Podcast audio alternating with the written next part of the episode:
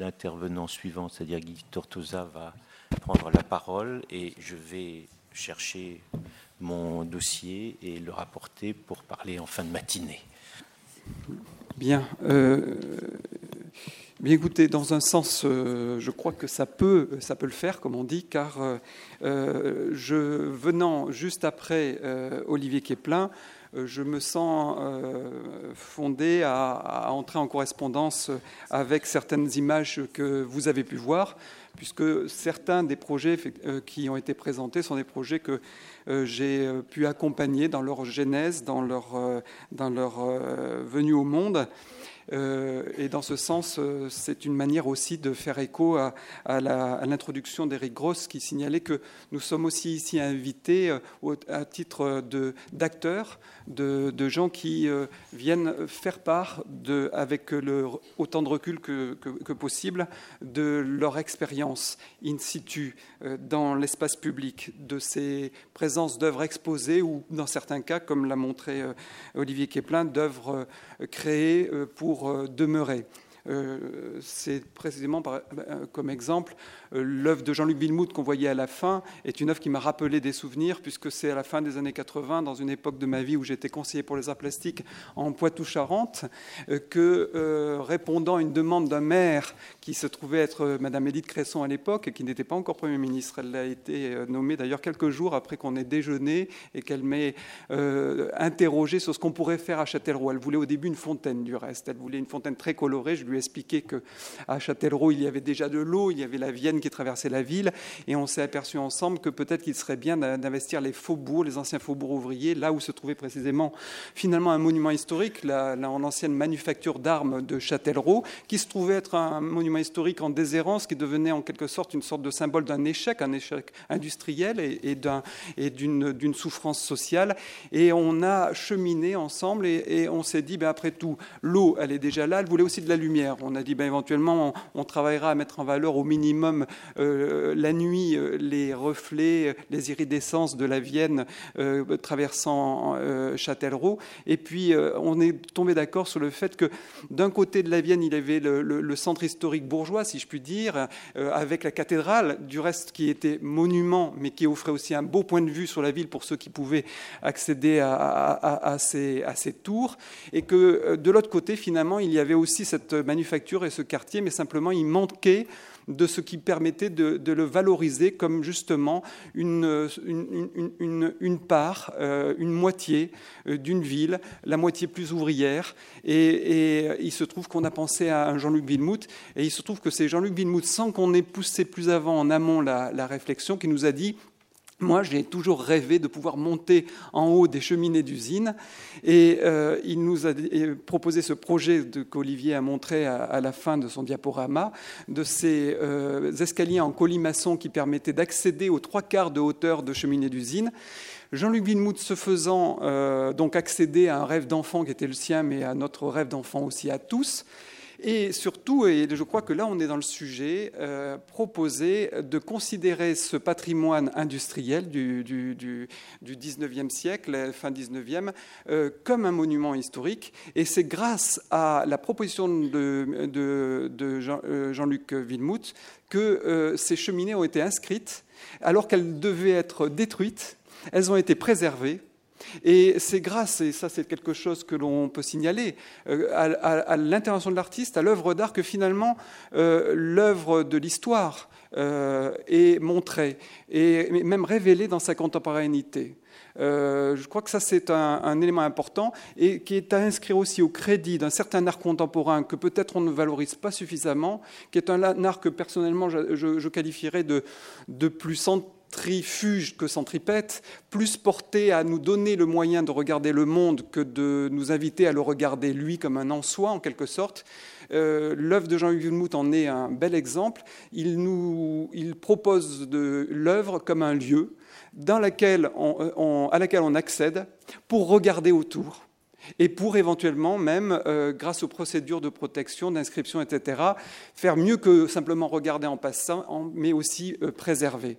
Le paradoxe, l'humour, l'ironie de la situation, c'est qu'effectivement, tu avais montré euh, précédemment, euh, Olivier, euh, mais juste une photo, le donjon du XIIe siècle de, Gouzon à Chauvigny, Chauvigny, ville patrimoniale du patrimoine du XIIe siècle. Vous connaissez les, merveilleux chapiteaux polychromes de diverses églises de Chauvigny. Dans la ville haute de Chauvigny, il y a un donjon du XIIe siècle. Et à la même époque où le maire de Châtellerault me sollicitait comme conseiller pour les arts plastiques en Poitou-Charentes pour penser à une présence de l'art contemporain dans le développement et l'enrichissement patrimonial, pourrait-on dire, de sa cité. Eh bien, le maire de Chauvigny euh, me sollicitait pour, euh, pour donc, sa ville, et il se trouve que là, il attirait mon attention sur la présence d'un donjon du XIIe siècle en regard des églises que je citais précédemment. Et ce donjon, il avait cette particularité qu'il n'y avait plus rien à l'intérieur, c'était un trou béant. Il y avait un projet d'y installer un, musée d'art et technique euh, municipal, local, euh, et, il y avait le projet de, constituer des, plateaux, car euh, il n'y avait encore une fois plus, plus de vestiges de, ces, de ces niveaux. Et euh, à l'époque, c'était Dominique Bozo qui était délégué aux arts plastiques. Nous avons parlé de cette, euh, c'était euh, au milieu des années 80, de cette opportunité. Et c'est lui-même qui m'a suggéré de penser à un designer contemporain, faire en sorte que l'art soit aussi là en tant que design, en tant qu'utilité, en tant que fonctionnalité, permettant de restaurer non pas une forme, mais précisément un usage, une fonction, à savoir un donjon, c'est un lieu qui euh, permet euh, d'aller plus haut encore que la, la colline, et là c'est la, situation sur laquelle il se trouve, pour regarder au loin. Et euh, jadis, on installait des, escaliers en colimaçon pour accéder au sommet des donjons. Eh bien aujourd'hui, nous avons la possibilité d'y accéder grâce à l'invention de l'ascenseur par des moyens mécaniques. Et Dominique Bozo me disait peut-être qu'on pourrait faire travailler un designer. Il avait pensé à Sylvain Dubuisson, qui est un designer très subtil, très, très cultivé. Lui aussi aime beaucoup cité des, écrivains comme Musil, comme Rilke et, René Char et, d'autres. Et il nous a proposé euh, un, ascenseur très discret, euh, discret parce qu'il fait ascenseur, donc ça c'était un besoin, euh, aussi pour permettre aux personnes à mobilité réduite et aux personnes, et aux personnes âgées d'accéder sans trop de mal au sommet du, donjon. Mais il fait œuvre, là on ne le voyait pas trop parce que dans, dans cet ascenseur, il y a un très subtil travail de lumière qui reproduit certaines constellations, la Voie lactée. Et bref, je voulais signaler ces exemples parce que, voyez, on, les a vus, je les ai vécus. Manière de rebondir sur euh, ce que disait Eric Gross, c'est-à-dire on vient aussi comme des acteurs euh, euh, habiter la contemporanéité, c'est habiter l'acte, c'est être d'actualité, mais c'est être dans l'acte, c'est être dans l'action, c'est être, faut l'espérer en même temps, dans une pensée qui agit et en même temps dans une action qui se fonde en pensée et là, c'était des exemples qui me venaient à l'esprit. Il est vrai que pour témoigner de la manière dont les choses se font, parce que, avouons-le, nous n'avons souvent pas œuvré à partir d'une politique qui était décidée une fois pour toutes par le haut, et surtout pas euh, à partir de modèles qui étaient comme institués.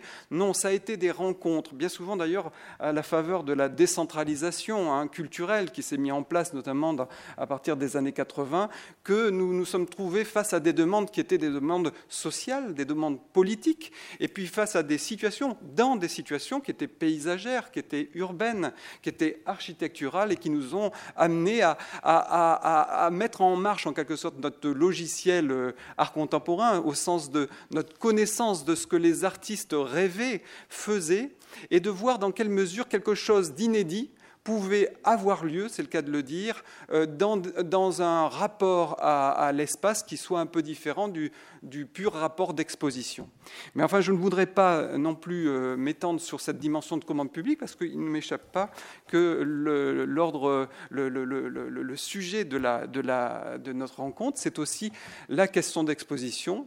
C'est une question, euh, la question, l'exposition de l'art contemporain dans les monuments historiques. Autant le dire, c'est un sujet très vaste, mais j'aimerais y revenir. Je peux dire que si j'y reviens, ça sera pour dire qu'il faut garder à l'esprit que derrière toute question qui se pose sur une, présence de la création dans l'espace euh, euh, public, derrière toute question qui se pose derrière la question de, la conception que se fait une époque de son rapport au monument, à l'histoire, au temps, à la création, au contemporain, etc., eh bien, euh, il, y a, la question d'usage, qui sont les usages que bien, bien souvent nous ne, auxquels nous ne pensons même pas parce que nous les vivons, nous les faisons comme si c'était une nature, une seconde nature en nous.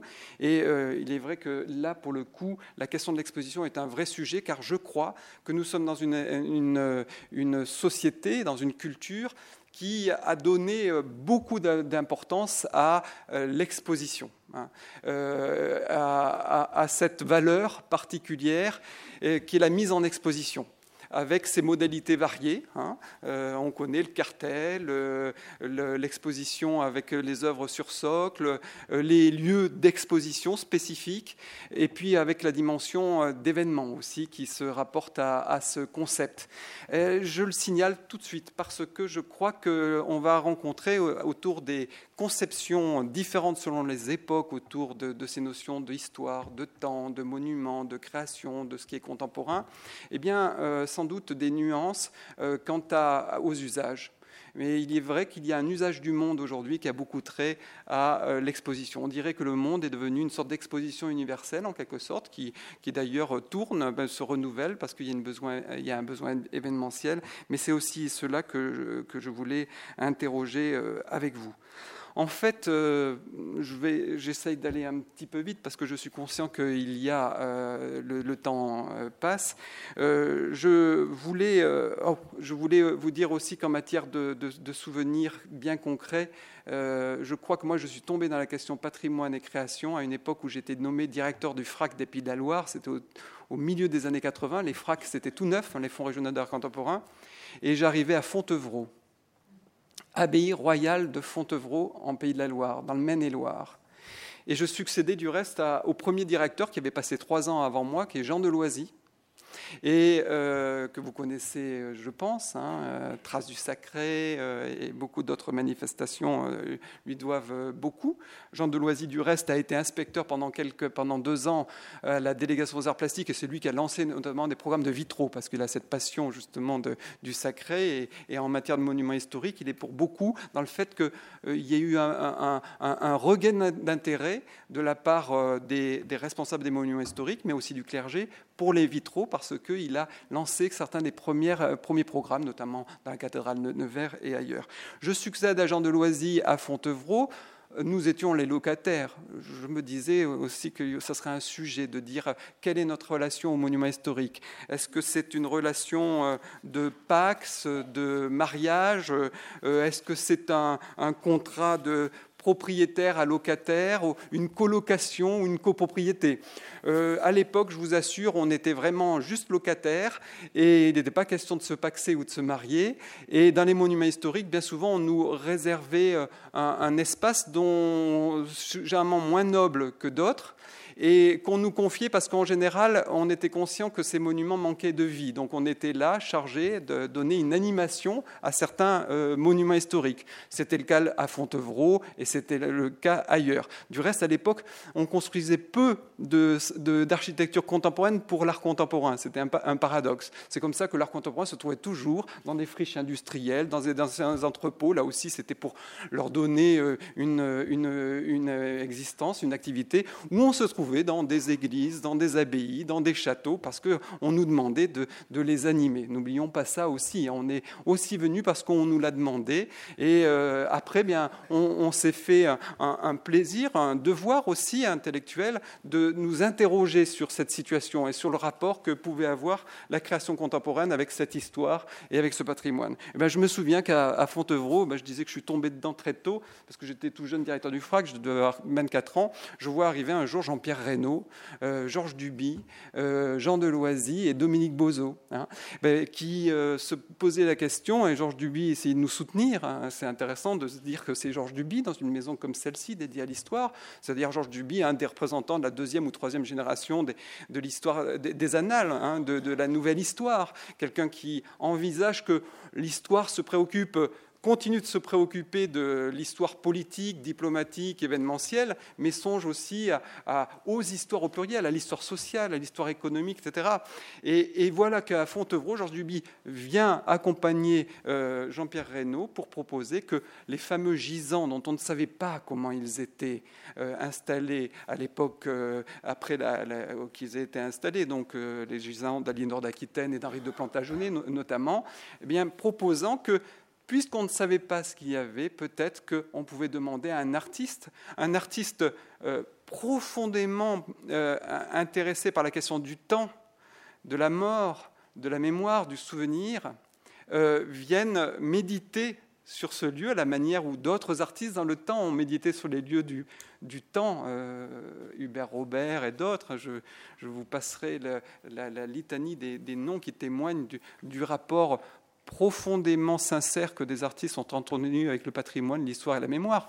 Euh, et in Arcadia Ego euh, de Poussin. Et eh bien voilà euh, Dominique Bozo, Jean Deloisy, Georges Duby qui proposent Jean-Pierre Reynaud. Jean-Pierre Reynaud avait eu cette très très belle idée de, de convoquer les, les, possibilités techniques de notre époque, l'acier notamment, pour faire léviter en quelque sorte ces gisants Hein, les, euh, les, faire, euh, les, relever un peu du sol, euh, faire une excavation dessous, de sorte que ça les crée en, dessous comme une sorte de, bain, de lumière, de sorte de retour au lieu du, baptême originel, en quelque sorte.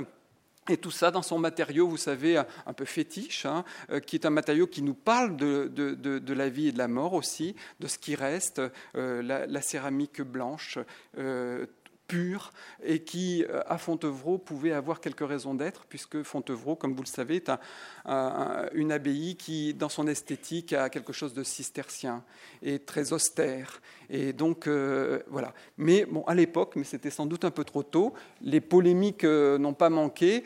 nonobstant l'investissement sincère et de l'artiste et d'hommes de l'art comme Dominique Bozo, hein, auquel nous devons aujourd'hui le, musée Picasso et d'autres richesse de notre patrimoine contemporain, euh, nonobstant l'investissement de, de Jean et puis l'aide d'un grand historien, connaisseur du temps des cathédrales, du temps des abbayes, du Moyen Âge notamment, Georges Duby, eh bien, le projet ne s'est pas réalisé.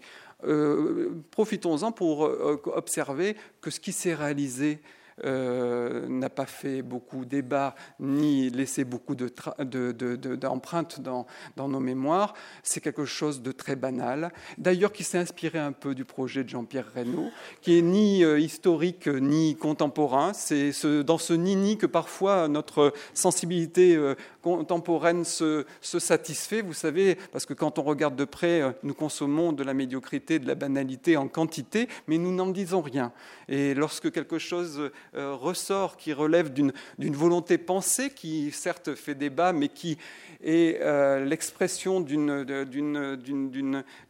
connaissance et, d'un pari euh, d'audace, et eh bien là tout d'un coup nous en disons quelque chose. C'est aussi quelque chose qu'il faut observer. À Fontevraud, donc aujourd'hui, eh vous avez quelque chose qui, qui est finalement un, compromis. Alors peut-être que ça satisfait précisément puisque ça ne fait pas débat, mais finalement c'est assez, assez médiocre et ça participe, euh, je le regrette, d'une histoire aussi des monuments historiques qu'il faut garder en tête. Euh, à Fontevraud, moi, je, me souviens que j'étais surpris à l'époque de voir que euh, nos collègues, mais les choses ont changé depuis, et puis les sensibilités sont plus variées, qui s'expriment dans le domaine des monuments historiques, eh bien, refaisaient à neuf à l'époque la plupart des, cloîtres de Fontevraud. Euh, parfois même pas l'identique, puisque l'école française est très influencée par Viollet-le-Duc, euh, qui pense, Viollet-le-Duc, comme vous le savez, qu'on peut faire même un, euh, état des monuments qui n'a jamais eu lieu. en, venant, en venant vous voir, je suis allé chercher la fameuse citation que vous connaissez d'Eugène Le Viollet-le-Duc dans son dictionnaire raisonné de l'architecture française du XIe au XVIe siècle. Il dit Restaurer un édifice, ce n'est pas l'entretenir, le réparer ou le refaire, c'est le rétablir dans un état complet qui peut n'avoir jamais existé à un moment donné. Voilà. Alors, vous voyez, euh, c'est ça aussi la, doctrine de notre pays. Hein. Je vous disais précédemment que ça vaut la peine d'évoquer les conceptions, les lexiques différents qui, sont à l'œuvre dans, ce que nous, échangeons. il faut savoir que nous sommes dans un pays dans lequel il y a une doctrine en matière de, monuments historiques qui a fait florès, euh, qui a été portée par le talent extraordinaire de cette architecture de l'ère industrielle, qui, de cet architecte de l'ère industrielle qui est Viollet-le-Duc, et qui pense que dans un monument historique, on peut rétablir, le mot est ambigu, euh, un, état complet qui peut n'avoir jamais existé à un moment donné. Voilà. Et donc à Fontevraud, c'est un peu ce qu'on a vu. Et moi, j'étais marqué quand j'étais à Fontevraud par le fait que ce qui me manquait, c'était une valeur d'ancienneté à la fin. Euh, on, refaisait tout à neuf. D'ailleurs, parfois, ça coûtait des fortunes, car je me souviens qu'un jour, euh, nos collègues des monuments historiques s'étaient aperçus qu'ils avaient fait une, erreur dans le niveau d'un des cloîtres, le cloître de Saint-Lazare. Et eh bien, on a détruit ce qu'on venait de faire pour le refaire entièrement. Et à la fin, on avait une pierre très propre, très neuve. On avait quelque chose qui correspondait à une forme ancienne, qui prête parfois à discussion, hein, parce que comme euh, bien souvent on avait perdu des traces de ce que ça avait été, donc on, l'inventait en quelque sorte. Et donc un caractère neuf fait dans un matériau, je dirais, ancien en quelque sorte, et à la fin on a quelque chose d'un peu étrange.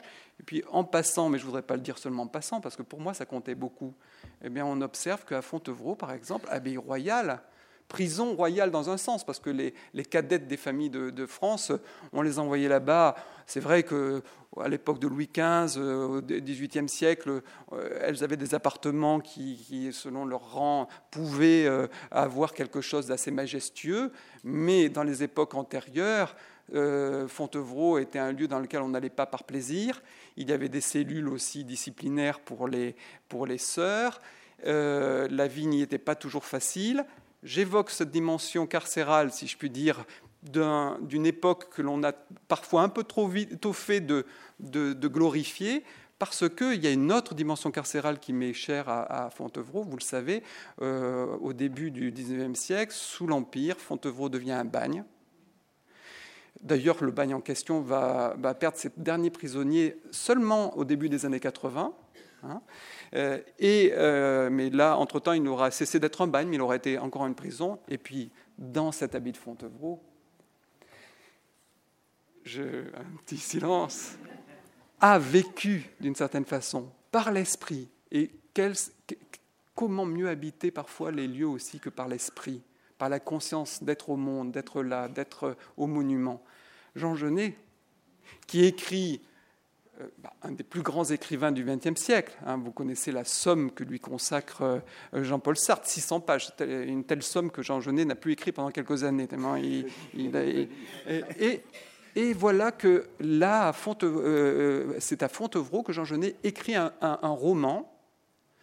Il ne l'écrit pas dedans, parce qu'il n'a jamais été emprisonné à Fontevraud. Il écrit sur, il se projette dedans par l'esprit, ce roman, c'est Miracle de la Rose, et ça commence par cette phrase de toutes les centrales de France, Fontevraud est la plus troublante. Puis comme vous le savez, il n'y a pas d'écrivain plus, plus, plus, plus, plus érudit, plus, baroque et classique dans sa langue. Hein. Il revendiquait d'écrire dans la langue de Ronsard, de Dubélé. Hein. Il disait qu'il fallait laisser au médecin Céline, euh, homme de la bourgeoisie, l'argot, et que lui, euh, enfant de l'assistance publique, il se devait d'investir la langue adornée, ornée, sophistiquée, baroque des temps anciens, et il choisit Fontevraud. Et à l'époque, eh bien, je découvre ça et puis je dis euh, à mes collègues des monuments historiques, mais, mais, le fameux bagne qui inspire euh, Jean Genet, dans lequel moi je voyais encore quelques traces sur les murs, ici et là, sur les anciennes portes des, des, cellules, avec des dessins, des fleurs justement, des roses, miracle de la rose en quelque sorte. Euh, qu'est-ce qu'on va en faire? Eh bien, je n'avais pas de réponse. Et ce que j'ai vu, ce que je voyais, et ce qui s'est confirmé avec le temps, c'est que la notion de patrimoine historique est très limitée, puisque en fait l'essentiel de, de cette période de l'histoire de l'abbaye de Fontevraud eh bien, a été éradiqué, n'existe plus. Et ce qui reste à la place, C'est une histoire tout à fait discutable et tout à fait euh, partielle de, l'abbaye, puisque, comme je vous l'ai dit, elle a été essentiellement refaite à neuf, et très souvent d'ailleurs refaite pour servir euh, à gérer des flux de, de populations qu'on souhaitait nombreuses, des touristes. On y installe euh, des restaurants, des hôtels à l'intérieur. vous me direz, voilà, un nouvel usage des monuments historiques, mais là, je vous signale, la création contemporaine, elle venait pas des gens de l'art contemporain. Elle venait des spécialistes du patrimoine et des, conseils d'administration des établissements en question. Là, c'était un centre culturel de rencontre qu'on souhaitait faire de la création, mais euh, une création euh, touristique, une création euh, hôtellerie, restauration, salle d'exposition, et au risque de faire perdre la, la matérialité, la poussière, cette espèce de tactilité ineffable, indicible qui fait notre rapport à, l'histoire dans les monuments historiques et au risque aussi, bien sûr, d'effacer complètement ce moment de l'histoire de euh, Fontevraud, triste sans doute, difficile, mais pas, pas beaucoup plus que ne l'était la, la, condition des, des nonnes euh, à l'époque euh, précédente, eh bien, c'est-à-dire ce bagne qui inspira un des plus grands écrivains du XXe siècle, qui, qui l'habitait en quelque sorte par, par la pensée. En fait, je voulais dire ici, même si je, ne suis pas tout à fait euh, habilité, je ne suis pas un historien, je suis plutôt un historien de, l'art euh, contemporain en vérité, euh, je suis plutôt un homme engagé, un amateur on pourrait dire, c'est-à-dire quelqu'un qui aime avant tout, un amateur parmi les professionnels et un professionnel parmi les amateurs, comme dirait quelqu'un dans un film de Fellini. Mais je pensais que c'était utile, important ici, de dire, de poser le fait que euh, ne nous racontons pas d'histoire, commençons par nous dire que le problème principal, et c'est peut-être ma manière de répondre au titre qui m'a été proposé, parler de la contrainte en rapport de monuments historiques et, création, c'est une question, euh, ben, je fais écho à ce que disait Jean-Jacques Ayagon en introduction, euh, de tolérance, de connaissance mutuelle, et en fait, pour y parvenir, d'échange et de mise à plat des notions du lexique, des concepts, des conceptions, voire des doctrines qui sont à l'œuvre, que l'on euh, vit ou que l'on subit sans toujours le savoir. Euh, et si l'on fait ça, euh, peut-être que c'est se donner une bonne base pour ne pas partir tout de suite dans l'invective, dans les rapports passionnels, par trop émotionnels. C'est se dire, par exemple, que la notion d'histoire, la notion de temps, la notion de contemporanéité. Qu'est-ce qui est contemporain? La notion de patrimoine, la notion de création, la notion de monument d'une part, mais de monument historique d'autre part. Ce sont deux choses différentes, des concepts qui apparaissent à des époques différentes. La notion euh, de restauration, la notion bien sûr aussi d'art contemporain, comme la notion d'exposition, sont des notions qui, qui ne vont pas de soi, ou si elles vont de soi, c'est dire que l'on admet d'être dans le malentendu, dans le quiproquo et dans, dans la, querelle. À vrai dire, euh, il y a, pour ce qui est des monuments historiques, des doctrines, par exemple, différentes qui se sont fait jour en Europe notamment, notamment euh, au cours du XIXe siècle. Olivier Keplin y faisait allusion précédemment. Euh, c'est plutôt euh, au XIXe siècle, et, pour cause, euh, après les Lumières, après surtout la révolution, la révolution française, pour ce qui est de la France, et surtout la révolution industrielle, qu'apparaît le concept de monument historique. On doit à la Révolution française, c'est un grand paradoxe, mais ceci explique peut-être cela, pourtant responsable de tant de, vandalisme, de tant de, destruction, d'avoir mis en, place toutes sortes d'outils qui nous sont aujourd'hui encore euh, contemporains, d'inventaire, de conservation, de, désignation de ce qui est monument historique. Et puis, comme vous le savez, c'est sous la monarchie de Juillet, un peu plus tard, en 1830, que, sous Guizot, que euh, le premier euh, inspecteur des monuments historiques est nommé, c'est justement Mérimée. Mérimée qui aura beaucoup à faire, et d'ailleurs beaucoup à faire aussi pour jouer dialectiquement de son rapport à, Viollet-le-Duc. Hein. Viollet-le-Duc, comme je vous le disais, qui, avec, avec virtuosité, était un partisan du, du vouloir d'art, de fonder un nouvel art de construire, et puis Prosper Mérimée, lui, qui parcourait la France infatigablement pour désigner ce qui méritait d'être préservé et, d'être préservé dans un rapport, je pense, qui, dans son esprit, était plus proche des conceptions d'un Autrichien comme Alois Riegel, qui recherchait une valeur d'ancienneté, une valeur d'art, une valeur quasiment de, sensibilité.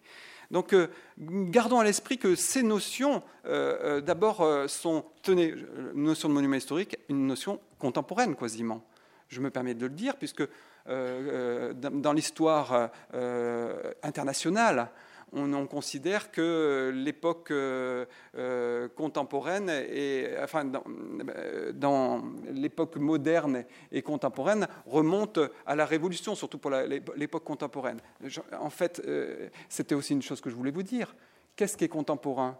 Qu'est-ce qui est moderne?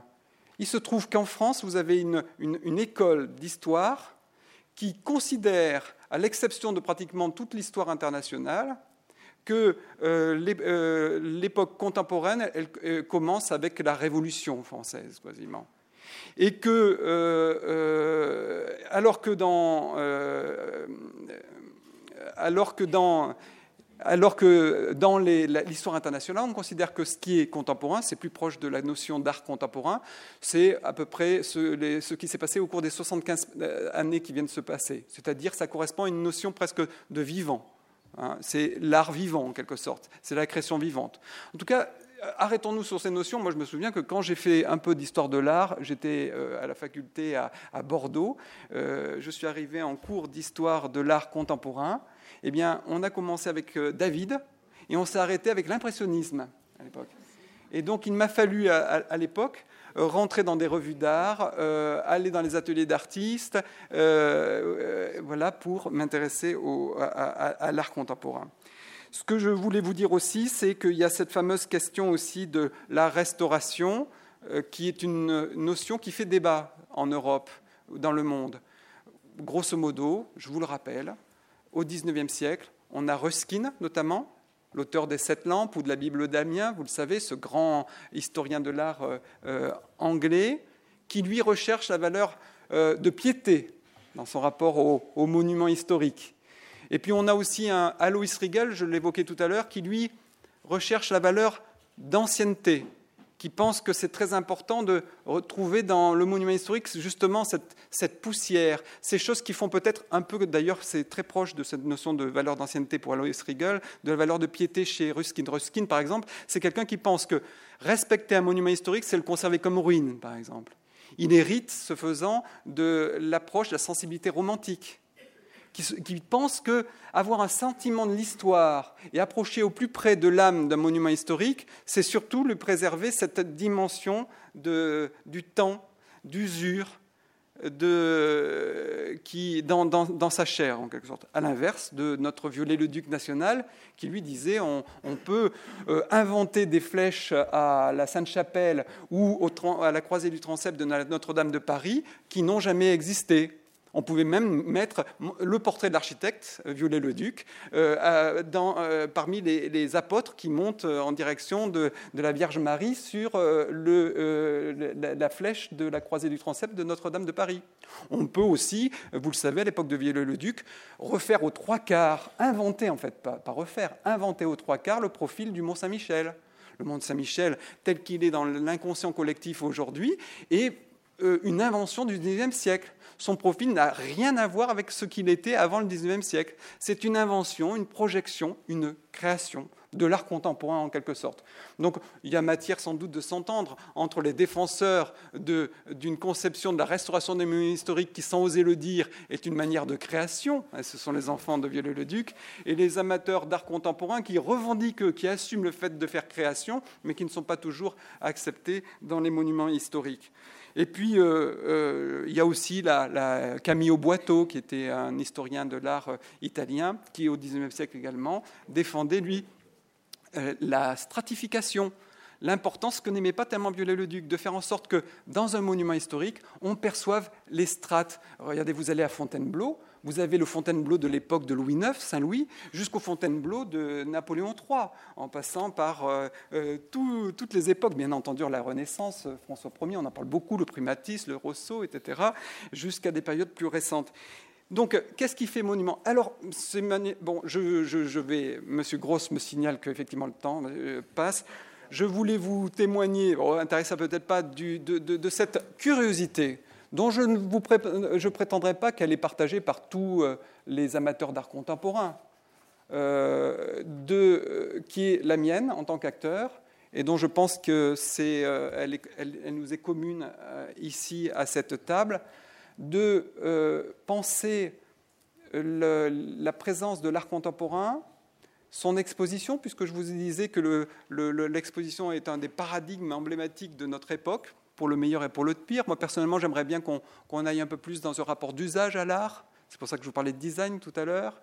Hein, et qu'on ne soit pas seulement dans ce rapport d'événementiel, d'exposition. Je crois que nous sommes nombreux et en tout cas, ceux, qui le pensent aimeraient trouver plus souvent de de, une réponse en face d'eux et euh, chez euh, les responsables du monument historique. Bien souvent, elle, se manifeste, cette réponse, souvent sur le terrain. Mais nous sommes nombreux à penser que l'histoire est un continuum, que c'est une facilité de penser qu'elle s'est opérée par rupture, c'est une facilité de penser qu'elle a opéré de façon linéaire. Et euh, que justement, ce qui est beau, c'est de voir euh, comment, euh, dans certains lieux, le temps a fait son œuvre, et expression du temps parmi d'autres, parce qu'il y a les tempêtes, il y a le vent, il y a la neige qui, fait, œuvre. Mais c'est les hommes, c'est les hommes qui stratifient les monuments et qui nous donnent à voir les différentes façons dont on a, conçu les usages. C'est vrai que on n'entre pas de la même façon dans un château aujourd'hui qu'on y entrait jadis. Du reste, jadis, on n'y entrait pas, sauf d'être noble, aristocrate et, invité à la table des, seigneurs. Aujourd'hui, on peut y, venir plus nombreux et forcément, y compris pour rencontrer les aristocrates, les nobles, les seigneurs, quand ils sont encore euh, propriétaires en France ou ailleurs en Angleterre de leur, château, et le rapport, l'usage est différent. Il y a un continuum, et je voudrais terminer en, disant que l'art contemporain, je crois, témoigne en faveur de ce continuum.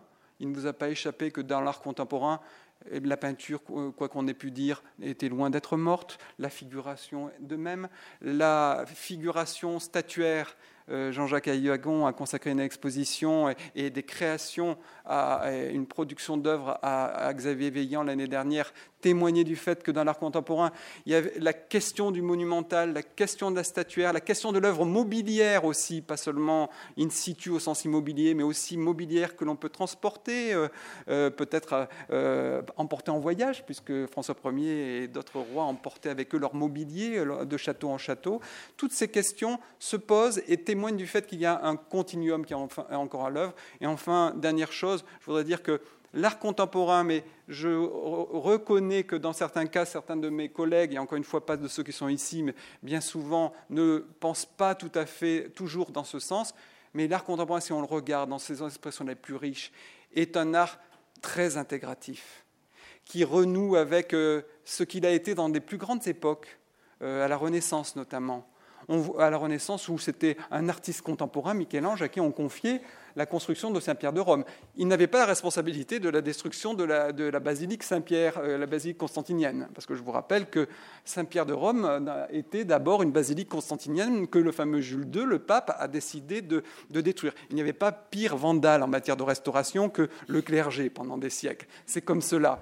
Mais on a fait appel à un artiste, euh, peintre, pour faire de l'architecture et euh, euh, opérer en continuité avec une présence euh, précédente. Et aujourd'hui, je crois que beaucoup des artistes qui me tiennent le plus à cœur, des figures historiques comme Joseph Beuys et d'autres, contemporaines comme Fabrice Sibert, par exemple, ce qui m'amène aussi à m'intéresser à ceux qui sont créateurs dans d'autres champs, un Gilles Clément dans le champ des jardins, par exemple, sont des gens qui pensent que le grand enjeu de notre époque, c'est d'être non seulement dans un continuum temps et arrêter cette idéologie, cette doctrine des ruptures et des cassures, mais le grand enjeu de notre époque, c'est d'être intégratif, de penser l'horizontalité, de sortir des spécialités qui fait que, comme dans le domaine des sciences, dans le domaine des arts, il y a des gens qui sont spécialistes du troisième hum, euh, molécule du pétale de pâquerette, enfin, pardonnez-moi ce, schéma ridicule, et puis euh, qui ne seraient pas capables de parler de la feuille de la pâquerette, ou de la prairie, ou des gens qui vont euh, s'attendre dans la prairie, ou de la rivière qui passe à côté aujourd'hui le grand enjeu, et je crois que l'art contemporain en témoigne, parce qu'on voit que l'art contemporain, au cours du XXe siècle notamment, et encore aujourd'hui, est très accueillant. On y voit des gens qui travaillent le texte, on y voit des gens qui travaillent le son, on y voit des gens qui travaillent le vivant, on y voit des gens qui travaillent l'artificiel comme la nature. Eh bien, l'art contemporain aussi plaide en grande partie, mais faudrait-il encore l'inviter à, à, exprimer cette meilleure part de lui pour cette dimension de continuité, de continuum historique et cette dimension d'intégrativité de tous les champs de la sensibilité des arts?